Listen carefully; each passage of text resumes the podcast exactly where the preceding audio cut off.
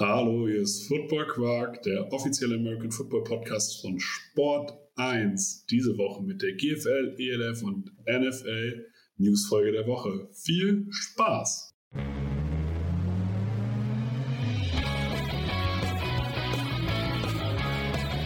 Football Quark.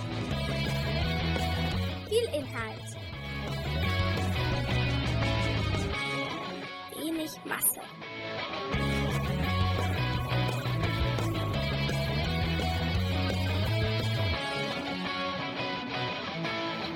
Hallo Philipp. Moin Torben. Philipp ist gerade kurz vor der Abreise. Philipp ist schon richtig nervös.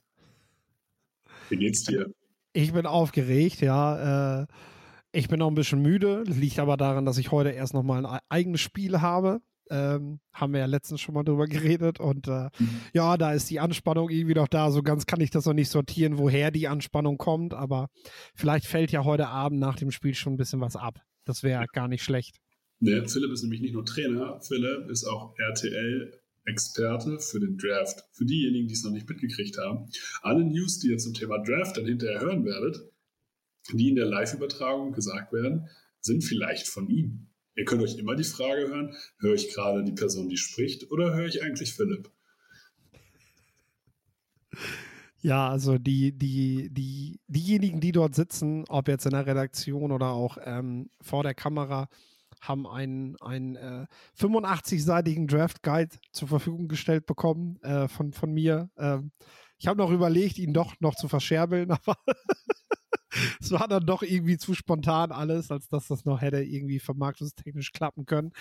Muss ich nächstes Jahr mal wieder durch den Kopf gehen lassen, ob ich wieder einen Draft Guide mache oder nicht. Äh, ja, aber das, äh, ja, da gibt es auf jeden Fall eine Menge nachzublättern. Also ich hoffe, das haben die drei vor sich liegen, wenn die da in der Sendung sitzen. Äh, ich habe auch, ich habe auch zweimal ziemlich groß auf das Deckblatt mein Draft Nerd Logo draufgepackt. Also äh, vielleicht, ähm, vielleicht fällt das ja auf. vielleicht sehen wir es ja auch in der Übertragung dann hinterher, dass das einfach mal in die Kamera gehalten wird. Das wäre stark. Ich freue mich. Das wäre stark, das wäre stark.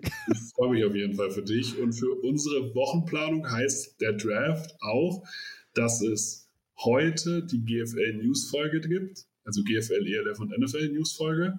Dann am Mittwoch die Stars von Morgen Folge kommt.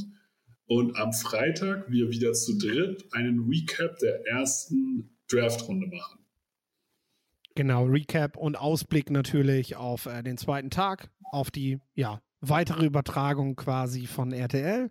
Und Mittwoch, ähm, ja, es geht so um das Thema rote Flaggen, grüne Lichter, äh, ne? Also welche Spieler haben bestimmte charakterliche Concerns, welche Spieler mögen wir besonders gerne, die so richtige, richtige Teamleader sein können. Und ähm, ja, wollen dann auch noch mal so mit so ein paar Hot Takes für die Top 10 und so aufräumen, äh, Bryce Young, CJ Stroud Debatte etc. Äh, werdet ihr werdet ihr dann einfach äh, werdet ihr dann einfach sehen. Es geht da also haben wir ja Straßenverkehrsordnung. Nein, das nicht, das nicht. Wir wollen über ähm, ja über die medizinischen Probleme oder die besonderen Fähigkeiten mental, die ein Spieler hat, äh, wollen wir noch sprechen. Und das ist, denke ich, Content, den du sonst in Deutschland in der Form nicht kriegst, weil du dafür eben auch ein gewisses Insight mitbringen musst, sag ich mal, äh, um zu wissen, welcher Spieler einen besonderen Charakter zum Beispiel hat. Äh, da bin ich auch Lorenz ganz dankbar drum, weil Lorenz teilweise die Spieler vor Ort kennengelernt hat. Ähm, und äh, ihr dann sogar nicht nur aus einer Sekundärquelle das Ganze bekommt, sondern wirklich eins zu eins äh, das, was Lorenz zu diesen Spielern sagt oder was er letztendlich oder was wir beide letztendlich auch von, äh, von Scouts gehört haben, äh, die diese Spieler dann direkt kennengelernt haben. Überragend. Dann lassen Sie jetzt einfach in die Newsfolge reinstarten. Ja, Mann. Ähm, die GFL. Es, allgemein ist zu sagen, es stehen Testspiele an. Also ihr könnt jetzt eigentlich schon Football vor Ort gucken und viele Teams haben auch kostenlose Testspiele oder dann halt zu einem äh, gesenkten Preis. Das heißt, guckt bei euch einfach in der Region mal, ähm, supportet hier euer Team. Die Lions spielen in Bad Homburg beispielsweise. Ich weiß, die Invaders spielen gegen Marburg auf irgendeinem Dorf äh, hier in der Region. und um den Sport sozusagen auch ins Land zu kriegen. Und das passiert ja nicht nur hier in, der, in Südniedersachsen, sondern das passiert ja überall, dass es Testspiele gibt. Deswegen schaut euch um und geht auch schon zu den Testspielen. Die, die Mannschaften freuen sich. Und Te Testspiele führen auch immer dazu, dass man Leute sieht, die getestet werden, äh, die man vielleicht während der Saison gerade am Anfang jetzt noch nicht so in krassen Rollen sieht. Ist also auch spannend. Dann gibt es News zum Spielplan. Es gibt der Spielplan, sieht jetzt in der GFL so aus, dass nach dem Rückzug der Cologne Crocodiles es keinen Aufsteiger geben wird, der nachträglich äh, kommen wird. Also sowohl die Longhorns als auch die Düsseldorf Panther als auch die Hildesheim Invaders ähm, haben abgesagt. Meist halt aus organisatorischen Gründen, dass es in dieser Kürze der Zeit halt einfach nicht umsetzbar gewesen wäre. Ähm, Finde ich persönlich schade, kann es aber nachvollziehen. So und muss dann auch sagen, es ist natürlich auch jetzt die einfachste Lösung zu sagen, okay, mit Interconference-Spielen etc. Äh, versuchen wir das Ganze aufzu, äh, das, die Köln-Spiele zu ersetzen. Dadurch muss man auch keine Quotientenregel äh, finden, sondern Köln ist jetzt nicht da und äh, nächstes Jahr füllt man dann halt wieder auf. An dieser Stelle erstmal aber großes Lob an die Verantwortlichen bei der GFL, die es innerhalb von einer Woche geschafft haben, hier wirklich Nägel mit Köpfen zu machen.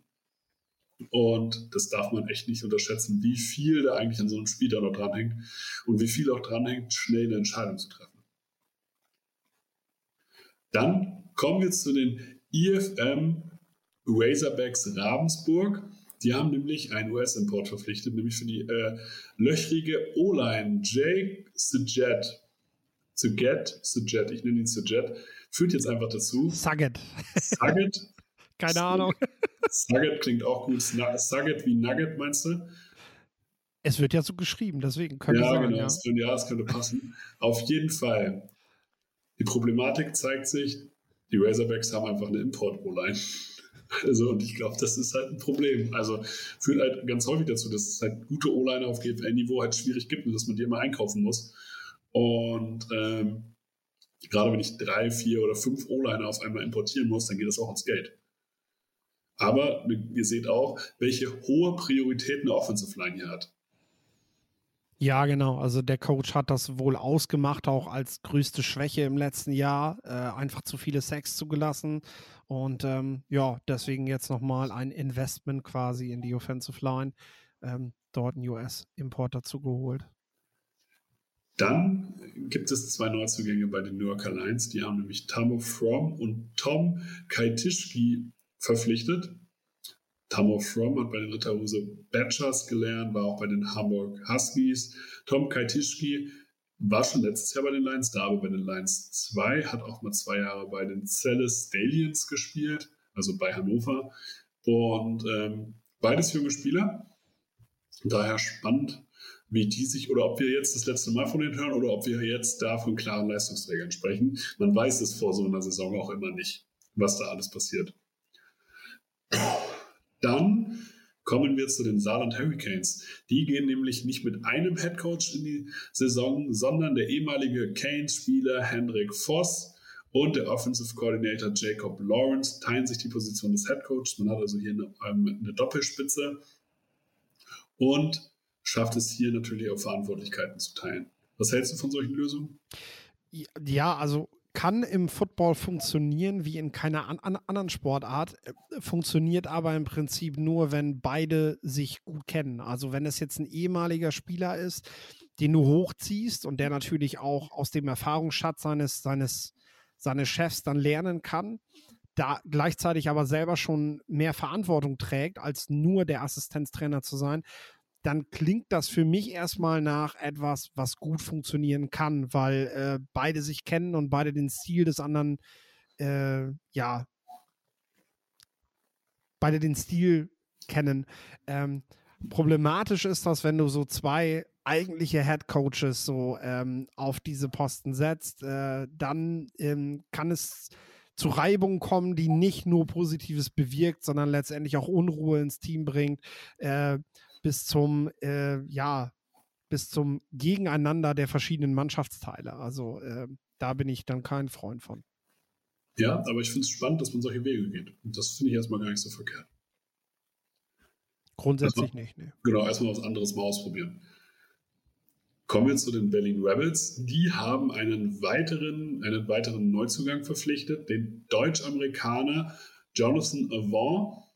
Der versteht als Offensive, als Outside Linebacker und Defensive End die Defense der Berlin Rebels. Und der war beim Missouri State College, das ist NCAA Division One.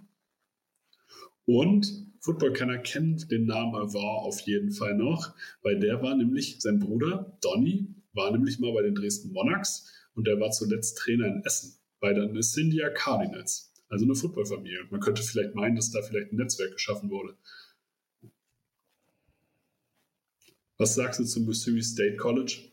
Welches Level ist das ungefähr? Mm, ja, das ist FCS Level Division One, also nicht das höchste Level, das ist nicht die Missouri, sondern die Missouri State. Ähm, ja, aber letzten Endes äh, musst du es ja überhaupt erstmal in die Division One als Spieler schaffen. Das ist, äh, das ist das große Ziel. Klar, das noch höhere Level oder am besten noch Power 5 ist natürlich, da spielt die Creme de la Creme, aber Ziel ist von Recruits halt erstmal, es überhaupt in die Division One zu schaffen. Dann kriegst du Vollstipendien, äh, mit denen du, mit denen du dann halt dich auch voll auf den Sport konzentrieren kannst. Und du hast auch anständige Coaches und äh, spielst in deiner Division auch schon über, ja, über größere Regionen, sag ich mal. Hm. Ich würde sagen. Ach, dann gibt es auch News, News beim Live-Talk. Beim Live-Talk kann man Tickets kaufen. Im GFL Live-Talk. Daher einfach mal bei Eventbrite gucken, GFL Live-Talk eingeben und für einen Zehner ein Ticket kaufen. Lohnt sich, weil es kommt nicht nur jemand wie Schuan Fatah, also der Headcoach der Berlin Adler und der Nationalmannschaft, oder jemand wie Dominik Rosing oder Steffi Schütter, sondern der RTL-Experte Philipp Forstner ist auch da. Das heißt, wenn ihr hier jemanden äh, sozusagen mal live und in Farbe sehen wollt, dann kommt da auf jeden Fall hin. Lohnt sich. Klammer auf, ich bin auch da. Kommen wir zur ELF zu der European League of Football und da gab es einen Highlight-Transfer, sage ich mal so. Äh, witzigerweise war es ein Witz der Vienna Vikings äh, zum 1. April, dass Sandro Platzgummer jetzt bei den Vienna Vikings unterschreibt. Sandro Platzgummer spielt nächstes Jahr NFL, äh, ELF, kommt aus der NFL von den New York Giants und wir alle kennen noch seinen langen Lauf über Außen. Und ich hoffe, ihr habt auch mal das äh, Stone Luck-Interview gesehen mit ihm äh, wo er sehr offen darüber gesprochen hat, was in der Kabine da eigentlich abgeht und dass das auch alles sozusagen manchmal auch nicht ganz fair ist in der NFL. Der spielt aber jetzt beide bei seinem, mit seinem Bruder zusammen ähm, in seinem Heimatverein in Tirol bei den Raiders und spielt damit ELF und das finde ich ziemlich krass. Definitiv. Definitiv. Also das ist, äh, das ist ein großes Signing. Wir haben, glaube ich, letzte Woche über Thomas Schaffer bei den Vikings geredet. Ja. Ähm, das ist quasi derselbe Move, den wir hier sehen, mit dem Unterschied. Sandro hat halt ähm, in der Preseason regelmäßig gespielt und war immer auch wieder auf der Kippe, sich bei den Giants vielleicht doch äh, für einen Kaderplatz zu bewähren. Also äh, der war lange Zeit wirklich hart an der Grenze und hat jetzt aber die Entscheidung gefällt. Ja, vielleicht auch, weil die ELF das die Grundlage, den, den Floor bietet, dass du sagen kannst, äh, ich brauche jetzt wieder Spielpraxis, um mich vielleicht ein weiteres Mal zu bewerben, sei es wegen mir auch für die XFL, nicht nur für die National Football League. Und ähm, das Niveau der European League of Football ist, ist, ist, ist hoch genug oder sagen wir mal so, das Interesse an der ELF in den Vereinigten Staaten ist hoch genug, äh, dass ich mir diesen Schritt gut erlauben kann. Was du vielleicht früher in der ähm, AFL nicht unbedingt gemacht hättest. Äh, weil da gab es ja im Prinzip nur zwei große Spiele pro Jahr. ja. äh, ja, da will ich die Konkurrenz jetzt nicht zu sehr schmälern, aber im Prinzip ist der Wettbewerb jetzt halt viel höher für so einen Sandro Platzgummer und auch für Thomas Schaffer. Und äh, jetzt haben wir hier zwei, zwei richtige Starspieler, die deutscher Sprache sind, ähm, die auch von der Liga jetzt dementsprechend präsentiert werden können als, ja, als richtige richtige Aushängeschilder, Entschuldigung. Ähm, und äh, das, da, da, das, das, das kann die Liga jetzt richtig ausschlachten, sag ich mal. Hm. Kommen wir zu einem Quarterback-Tausch. Die WFR Intronas setzen nicht mehr auf, Cunning, auf Gabriel Cunningham, sondern jetzt auf Jared Evans. Und das kurz vor der Saison. Warum macht man sowas?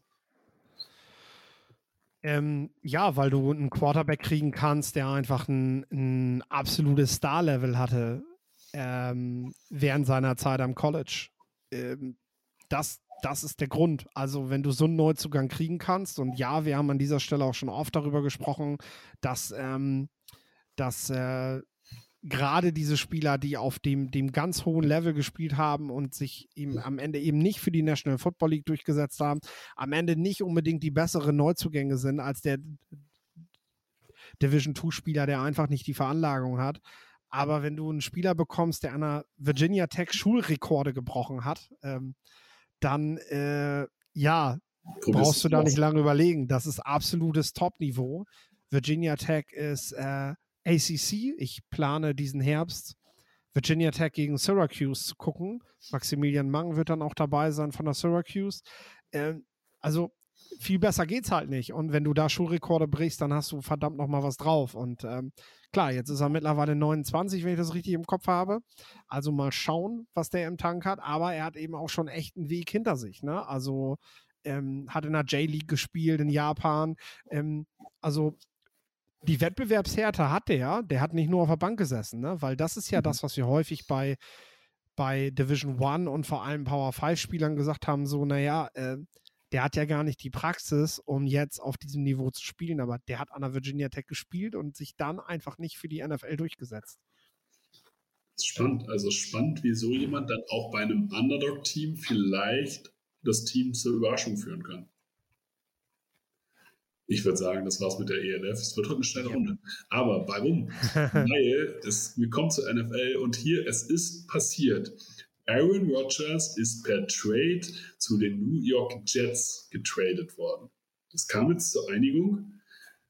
Es, hat, es ist jetzt natürlich die Frage, wofür? Welches Paket wurde hier im Endeffekt geschnürt? Kannst du, kannst du uns da mal mitnehmen? Ja, Moment.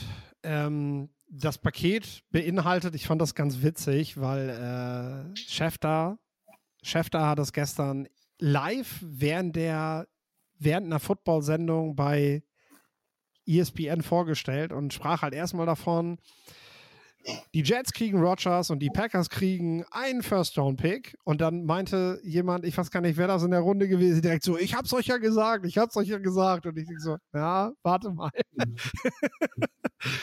Es bleibt nämlich nicht dabei, äh, denn äh, die, die Jets kriegen wiederum auch einen First-Round-Pick in diesem Jahr.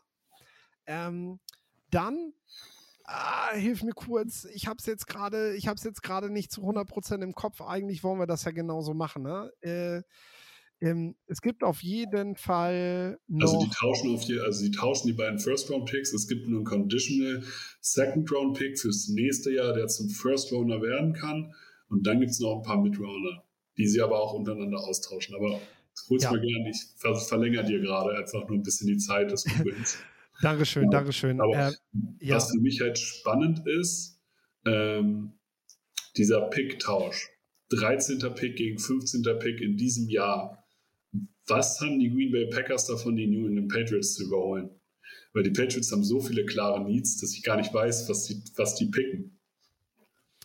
Na, also ganz so, ganz so kann man das, glaube ich, nicht, äh, ganz so kann man das, glaube ich, nicht sagen. Ich weiß nicht, wie viel das tatsächlich mit denen zu tun hat. Wir müssen jetzt ja erstmal gucken, welchen Wert hat denn überhaupt dieser Tausch ähm, von, von 15 an 13, ne? Und äh, von der Wertigkeit her reden wir hier von einem, ja, von einem späten Drittrunden-Pick. So. Okay, krass, hätte ich zum Beispiel nicht gesagt, dass das ne? so wichtig ist.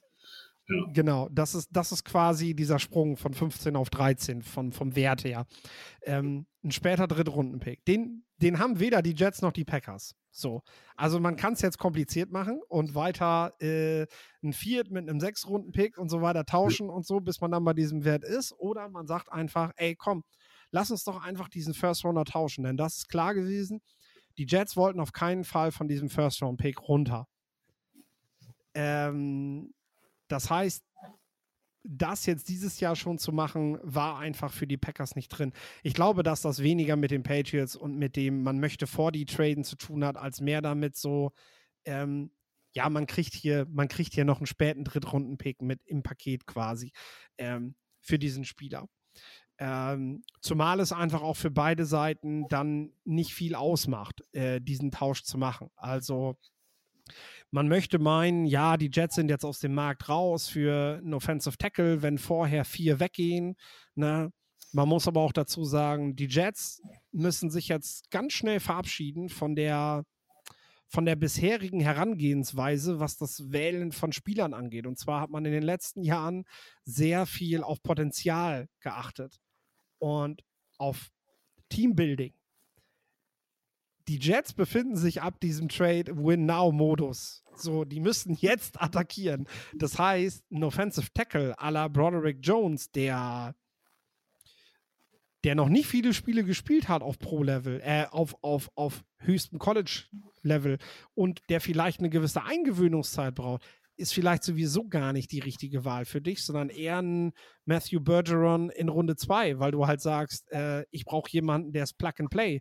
Den, dem ziehe ich ein Trikot an und dann, dann spielt er auf dem Level, was ich brauche, um in dieser Liga mithalten zu können. Ähm, das ist die Herangehensweise der Jets und ich denke, da wirst du auch an 15 eben noch gute Möglichkeiten haben. Äh, die Packers, ja gut. Ähm, es heißt halt in vielen Mock Drafts, dass sie sehr interessiert an Michael Mayer sind, am Titan von der Notre Dame. Ich weiß nicht, wie hoch das Interesse der Patriots ist und außerdem äh, glaube ich eben nicht, dass sie deshalb vor die, ja, vor die, vor die Patriots getradet haben, also, um diesen Spieler dann zu bekommen. Also wenn, wenn du Hunter Henry und Mike Gesicki hast und hinterher dann und so viele Needs wie die Patriots und nimmst hinterher Michael Mayer, dann würde ich das auch kritisieren. Ja, deswegen. Also das glaube ich nicht. Ich glaube eher, dass das was damit zu tun hat, dass man diesen Late Third Rounder eben noch drin haben wollte. Ähm, den haben sie gekriegt. Darauf können die Jets in dem vom, vom Wert her, das ist glaube ich wichtig. Also um das hier nochmal zu erklären, sie haben keinen Late Third Rounder gekriegt, sondern die Steigerung von 15 auf 13 ist die Wertigkeit eines, eines späten Drittrundenpicks. Genau, genau. Vielleicht ging es am Ende auch einfach nur dahin, noch Recht zu haben und einfach sich durchgesetzt zu haben. So ein bisschen so, wie das manchmal bei einem, ja, was heißt, so ist es doch bei jedem Trade, bei jedem Handel, müssen beide Seiten bei einem, bei einem, äh, bei einem Deal, der gemacht wird, wenn darum gepokert wird, müssen beide Seiten das Gefühl haben, sie hätten was gewonnen. So, die Jets haben Rogers und ihren First Rounder behalten. Die Packers haben nicht mehr Rogers, aber dafür eben einen früheren Erstrunden-Pick und das gibt dir vielleicht auch einfach mhm. psychologisch so ein bisschen das Gefühl, dass du, dass du diesen Trade so gestaltet hast, wie du es wolltest. Und du hast ja noch, den, also auch der Second-Round-Pick kann ja zu einem First-Rounder werden. Von ja. daher ist auch da die Sache. Vielleicht gehst du hier sagen wir mal von der Wertigkeit her mit zwei First Roundern raus. Genau, dafür müsste Rogers zwei Drittel der möglichen Snaps spielen. Dann äh, wird das ein First Rounder. Das ist so ein bisschen die, die Versicherung, wenn Rogers eben äh, keine Lust hat, länger zu spielen. Ähm, ich hätte mir tatsächlich gewünscht, dass man sich dahingehend ab, absichert, was bedeutet das zweite Jahr. Also vielleicht kriegen wir das auch noch raus, dass diese 65 Prozent auch noch gesplittet werden und sich eben auf beide Jahre beziehen. Dass es dann erst zu diesem Pick kommt, denn das ist mir so ein bisschen, das bleibt halt weiterhin das Manko. Wenn Rogers in einem Jahr aufhört, dann musst du deinen Erstrunden-Pick unter Umständen an die Packers abgeben, weil er diese Spielzeit hatte. Am Ende aber wie immer irgendwann in den Playoffs rausgeflogen ist. Äh, und er beendet dann noch seine Karriere. Also so in Summe kannst du halt in einem Jahr richtig schlecht dabei aussehen. Ähm, das denke ich aber so mein Credo, weil es um diesen Trade geht. Du kannst den erst in einem Jahr bewerten. Denn für die Jets bringt dieser Trade nur was, wenn Rogers dir einen Titel holt. Und den Packers bringt dieser Deal letztendlich nur was, wenn sie Vernünftiges aus, diesen, aus diesem Deal rausholen, weil sie müssen jetzt auch erstmal die Spieler draften. Und ähm, ein Gruß noch an die Packers-Fans, die jetzt schreiben, ja, Jordan Love ist die Zukunft. Die Packers können gerne bis zum Draft noch zeigen, wie sehr Jordan Love die Zukunft ist und die Fünf-Jahres-Option auf ihren, auf ihren Quarterback der Zukunft ziehen. Wenn sie das nicht machen, ich glaube, dann wissen wir alle, wie weit das mit Jordan Love hin ist bei denen. Nämlich nicht viel weit. ja, also ich bin da ganz entspannt. Ich finde, die Packers haben jetzt die Möglichkeit, ähm, eine eigene Identität wieder ab, ab, äh, abwärts von Aaron Rodgers zu finden. Das finde ich gar nicht so verkehrt. Ich finde, der Trade ist für die Jets nur ein Erfolg, wenn sie Champion werden. Ansonsten bringt die das nicht. So, der Kader ist so gut. Ich sag mal so, Derek Carr bringt die auch in die Playoffs.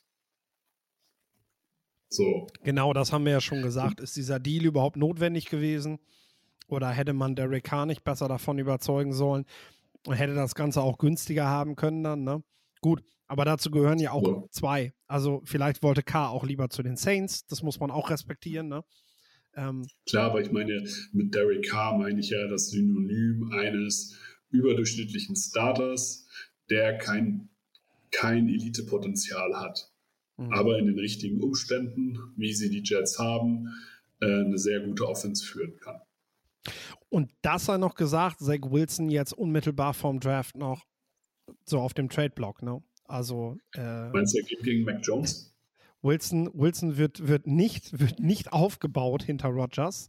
Äh, ja. Schon allein die Reaktion der Jets-Spieler äh, hat sehr deutlich gezeigt, äh, dass Zach Wilson keine Zukunft mehr bei den Jets hat. Und ähm, wir wissen aber, dass du, dass das seinen Wert hat, wenn du mal erste Runde hoch gedraftet wurdest.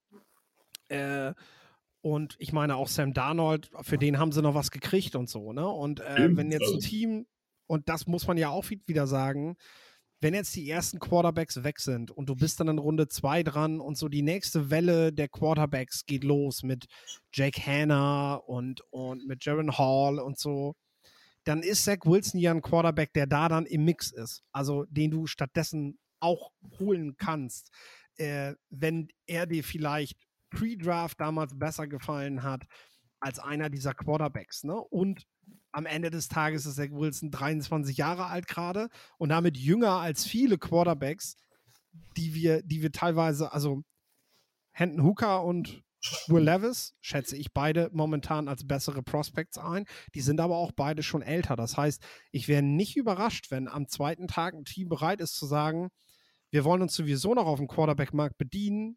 Wir machen das aber jetzt statt per Draft, indem wir mit den Jets einen Deal machen und Zach Wilson holen für unseren Pick. So. Ich würde sagen, es gibt noch weitere News. Jameson Will Williams und weitere Spieler sind suspendiert. Manche für ein ganzes Jahr, manche nur für einige Spiele. Gibt's, kannst du uns das ein bisschen aufschlüsseln? Ja, Jameson Williams wahrscheinlich der prominenteste unter diesen Spielern. Äh, die Spieler sind suspendiert worden, weil sie sich an äh, Wetten, an Sportwetten beteiligt haben, äh, was sie unter bestimmten Bedingungen dürfen, aber nicht so, wie sie es gemacht haben. Also klar ist, NFL-Spieler dürfen nicht auf NFL-Spiele wetten. Wir müssen hier ähm, immer noch sprechen, wir sprechen hier von den Detroit Lions. Für die Leute, die Jameson Williams jetzt nicht sofort auf dem Schirm haben. Genau, genau. War letztes Jahr, ja. genau, war letztes Jahr Rookie, kam von ja. einer Verletzung, hat am Ende der Saison noch ein bisschen gespielt, ist Hoffnungsträger für die Lions, ja. wird jetzt aber die ersten sechs Wochen halt wieder ausfallen. Und der Grund dafür ist, dass er eben gewettet hat. Erlaubt, also verboten ist es definitiv auf NFL-Spiele Wetten zu platzieren. Das dürfen alle mhm. NFL-Spieler nicht. Und wer das tut, wird auch sehr, sehr hart sanktioniert. Diese sechs Wochen Sperre. So. Ja, genau, Ridley, Cal, äh, Calvin Ridley. Calvin, Calvin ja. Ähm, diese sechs Wochen Sperre, warum kriegt er weniger? Äh, die begründet sich damit, dass es außerdem, und das halte ich tatsächlich für sehr fragwürdig, schon alleine, wie man das überhaupt rausfindet, äh, bedeutet ja schon, dass man sehr fragwürdige Methoden als Arbeitgeber anwenden muss, der die National Football League ist. Und zwar ist es außerdem den Spielern untersagt, andere Wetten zu platzieren, wenn sie sich gerade auf dem eigenen Gelände des Teams aufhalten. Äh, das heißt, Jameson Williams ist jetzt dafür sanktioniert worden oder suspendiert worden, dass er eine Sportwette auf, ich weiß gar nicht, was, was Golf oder Basketball oder Tennis oder so, ne? Eine Wette platziert hat, während er gerade nach dem Duschen auf, der Bank in der Kabine saß und sein Handy rausgeholt hat. So, ich habe, ich habe Fragen. Ich habe wirklich Fragen. Also, wenn mein Arbeitgeber, den ich ja nicht habe, weil ich selbstständig bin, aber wenn mein Arbeitgeber hypothetisch gesprochen, mir das im Vertrag verbieten würde, müsste er das ja auch erstmal rauskriegen, dass ich das mache. So. Und alleine das ist ja extrem fragwürdig, äh, wie, also, dass, dass eine National Football League quasi das, das rausfinden kann. Ähm, es geht ja auch, also die Untersuchungen haben auch ergeben, dass die Wetten äh, dieser fünf Spieler keinerlei Auswirkungen auf den Ausgang der jeweiligen Partie hatte. Und ähm, damit ja, du machst etwas, was nichts mit deiner Sportart zu tun hat, was nichts mit deinem Arbeitgeber zu tun hat, als private Wette. Und das hat ja A nicht geklappt und B hat es keinerlei Auswirkungen auf irgendwas gehabt und trotzdem wirst du jetzt bestraft. Das ist schon so, come on. Also hier jetzt, also es gibt Dinge, die viel, viel schlimmer sind, die äh, bestrafen sie nicht so schlimm. Ja, deswegen. Also die Liga verfährt da sehr hart. Ich finde, eine ne klare Grenze zu ziehen beim Thema Sportwetten in der eigenen Liga, ja. finde ich tatsächlich richtig, weil du damit jeglicher Möglichkeit, dass das dann plötzlich doch mal ausufert, ja. äh, schiebst du sofort den Riegel vor. Ich meine, man kann darüber reden, warum kriegt Calvin Ridley gleich zwölf Monate dafür, der war das sogar verletzt, der hätte eh nicht spielen können und so weiter. Aber ja. sorry, die wissen das, die sollen das nicht machen und die NFL fährt hier eine klare Linie wir wollen, wir wollen quasi gar nicht erst diesen, die Möglichkeit, so einen Rahmen zu schaffen, in dem sich irgendwelche mafiösen Strukturen da so reinzecken können und anfangen können, die Spieler zu beeinflussen. Da wollen wir gleich einen Riegel vorschieben. So. Ja. Aber wenn ich auf den Ausgang eines, eines Golfturniers wette oder darum wette, ob der jetzt ein Hole-in-One macht oder nicht, äh, und ich habe ja rein gar nichts damit zu tun, dann ist das auch irgendwo fadenscheinig, wenn gleichzeitig, äh, weiß ich nicht, für Charity-Events ähm, Rogers und Brady mit zwei Golfern spielen und live während des Spiels auf das gewettet werden darf, was die da miteinander machen. Also, das ist halt so ein bisschen, äh, ja, also die National Football League hat sich in diesen Wettmarkt halt quasi auch mit reingepackt jetzt. Die haben das legalisiert.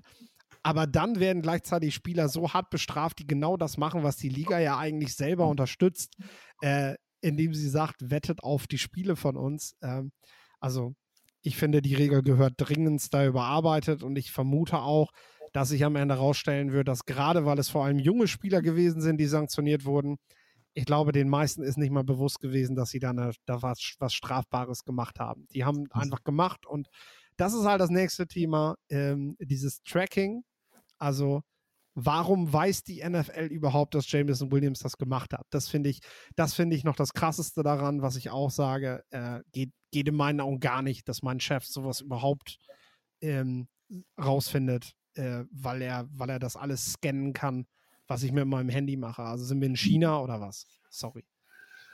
Wir können ja nochmal die anderen Spiele aufzählen, die ebenfalls bestraft worden sind. Das waren Quintess Cephas, CJ Moore von den Lions, Chaka Tooney von den Washington Commanders.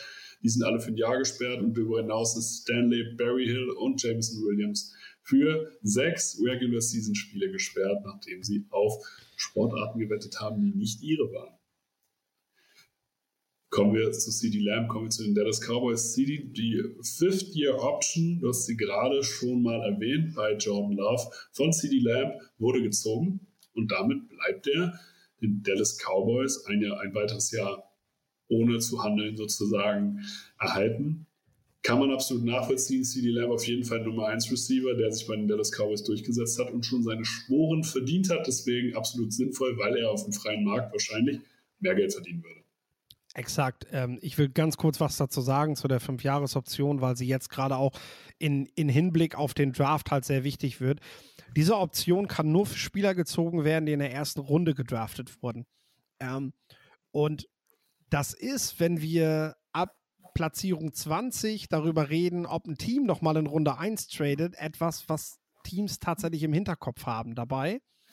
Denn wenn sie einen Spieler der vielleicht in ihren Augen sogar noch bis an den Anfang der zweiten Runde fallen könnte, dann erst holen, ähm, dann haben sie diese Möglichkeit, die Fünf-Jahres-Option zu ziehen, eben nicht. Während, während sie ja diesen Spieler für ein Erstrundentalent halten und hoffen, dass der ganz groß wird, sind sie dann trotzdem bereit, auch wenn sie vielleicht wissen, ich bin der Einzige, der diesen Move jetzt macht, dass sie ans Ende der ersten Runde traden, um diese Möglichkeit zu haben, einen Spieler wie CD Lamb dann eben nochmal um ein weiteres Jahr den Vertrag zu verlängern, ohne dass der was dagegen tun kann. Äh, und äh, dann muss ich erst mit dem langfristig was aushandeln. Und das ist natürlich jetzt für Dallas äh, wie für viele weitere Teams eine lukrative Situation. So, genau so kam ja letztendlich auch dieser Uptrade für Jordan Love zustande. Äh, weil du, weil du Jordan Love, äh, wenn er der Quarterback der Zukunft ist, ja unbedingt noch mit dieser Fünf-Jahres-Option ausstatten wolltest. Ähm, ja, jetzt wird man halt sehen, ob die Packers die ziehen oder nicht. Ich bleib dabei. Das wird viel darüber sagen, äh, was, was die von ihrem Quarterback halten. Kommen wir zu den Miami Dolphins zu. Tua Tango Vailoa der hat sich letzte Saison Gedanken über seinen Rücktritt gemacht. Was sagst du dazu? Was gibt es da für News? Ja, er hat sich halt geäußert zu seinen äh, schweren Kopfverletzungen. Ähm, und äh, man kann das jetzt belächeln, dass er Fallen übt. Also er ist ja gerade mhm. dabei, dass er, dass er sich ähm, im Kampfsport, im Judo-Bereich und so weiter austobt, um wirklich das, das Fallen zu üben, um seinen Kopf dort besser zu schützen. Er trainiert den Nackenbereich stärker, als er das früher getan hat, ähm, weil er für sich klar feststellen musste, dass sein Körper ähm, diesen Belastungen in der National Football League, äh, dass er sich diesen Belastungen nicht aussetzen kann. Denn äh, er hatte vermehrt Gehirnerschütterungen und diese Verletzungen und Schäden müssen ihn auch so geplagt haben, dass er, wie er halt selber sagt, über den Rücktritt nachgedacht hat. Äh, nicht nur, weil er Angst davor hatte, sich erneut so zu verletzen, sondern weil die, weil die, ja, die Probleme, die er zu dem Zeitpunkt so akut hatte, so stark gewesen sind, äh, dass er gedacht hat, nee, ich äh, kann tatsächlich nie wieder Football spielen, weil äh, das, das ist nicht gut für mich. Ähm, ja, wir hoffen, dass er das in den Griff kriegt und äh, dann sei dazu gesagt, ist das eben auch ein Kriterium, wenn wir über Spieler reden, die vom College in die National Football League gehen. Wir haben im Draft auch viele dabei, die sehr leicht sind dieses Jahr. Bei den Wide Receivers zum Beispiel dieses Jahr. Oder krass Bryce viele. Young. Und natürlich Bryce Young. Äh, krass viele dabei, äh, die sich, wo du dich wirklich berechtigterweise fragen musst, ähm, besitzen diese Spieler die Physis. Es geht eben nicht um die Größe, sondern besitzen die Spieler die Physis und die, die, haben die auch die nötige Kraft aufgebaut, ähm, dass, sie, dass sie diesen harten Hits und diesem hohen Tempo eben widerstehen können von ihrem Körper her, weil sonst hilft das natürlich nichts. Hm. Kommen wir zum nächsten Free Agency Signing. Die Pittsburgh Steelers holen sich Alan Robinson von den LA Rams wie siehst du jetzt A, das Waffenarsenal des Steelers, B, den Claypool-Deal und B und C, was hältst du noch von Alan Robinson? Ja, also die Liga scheint nicht viel von ihm zu halten. Das ist erstmal C. Äh, denn ähm, ich glaube, die haben Siebtrunden-Picks getauscht miteinander, ja, um ihn genau, zu bekommen. Also da war wirklich nichts, deswegen sage ich, deswegen habe ich tatsächlich Free Agency Signing gesagt. Ja, die, Weil es war nichts, die, es war quasi nichts die schlucken quasi sein Gehalt. So. Ja. Äh, das war C. Was war B? Das war B. C, was hältst du zu Alan Robinson? So.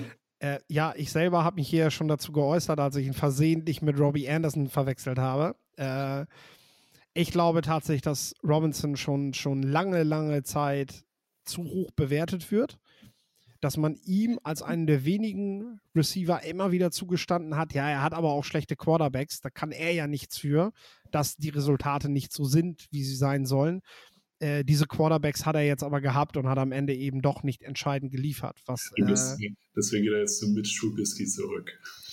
Genau, er geht zu Trubisky. Nein, er spielt ja natürlich mit Kenny Pickett, aber äh, das Ding ist, was Robinson in den letzten Jahren gefühlt verlernt hat, ist äh, hinzugehen. Also Robinson vermeidet es, die Arme lang zu machen, hat Angst vorm Hit.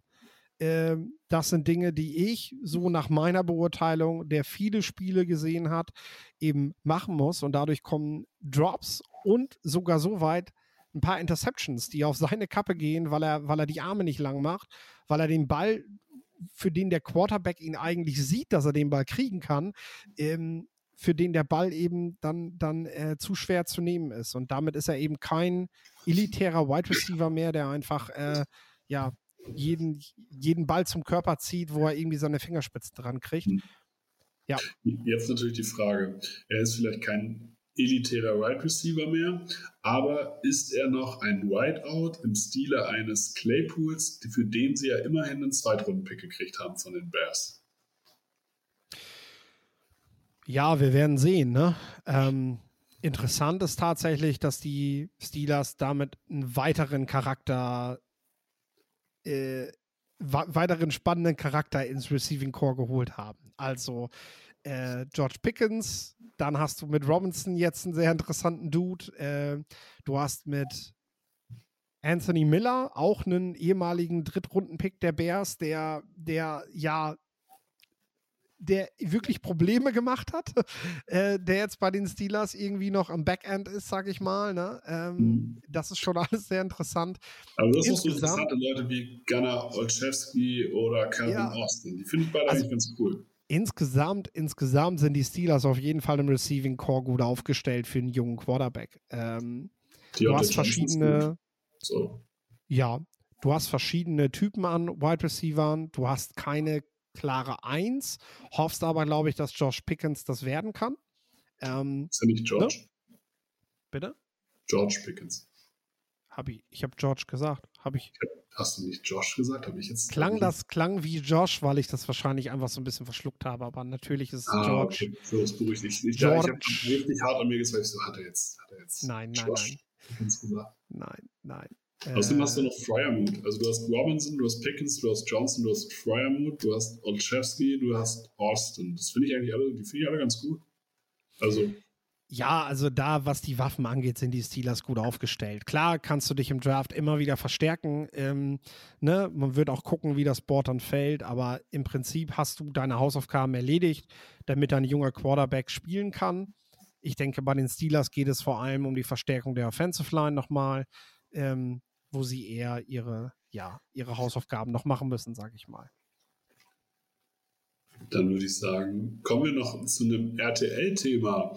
Der NFL-Draft, also zum NFL-Draft wird ein Question and Answers mit Adrian Franke und Christoph Kröger am Mittwochabend, also morgen um 20 Uhr, veröffentlicht auf den RTL Sport Livestream auf Insta, TikTok und YouTube.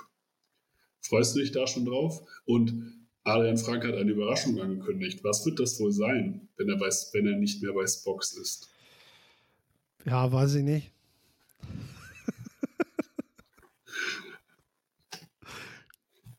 okay. Aber ich finde das, also ich muss jetzt dazu sagen, ich finde das Format total gut. Ähm, also einmal finde ich Downset Talk gut, ich finde die beiden Typen gut.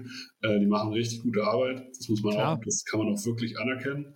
Ähm, und ich finde es cool, dass RTL neben den ganzen Fernsehformaten auch endlich was für den Social Media Bereich macht. Und das ist vielleicht auch der große Unterschied, warum sie dann auch diesen Deal bekommen haben. Schauen wir mal. An dieser Stelle, ich bedanke mich für eure Aufmerksamkeit. Ich bedanke mich bei dir, Philipp. Wenn euch diese Folgen gefallen, liked uns auf sämtlichen Social Media Kanälen, bewertet uns auf unseren, beim eurem Podcast-Anbieter des Vertrauens an dieser Stelle hat Philipp das letzte Wort. Ja, hört noch die letzte Folge vom Draft von Lorenz und mir, die Stars von morgen.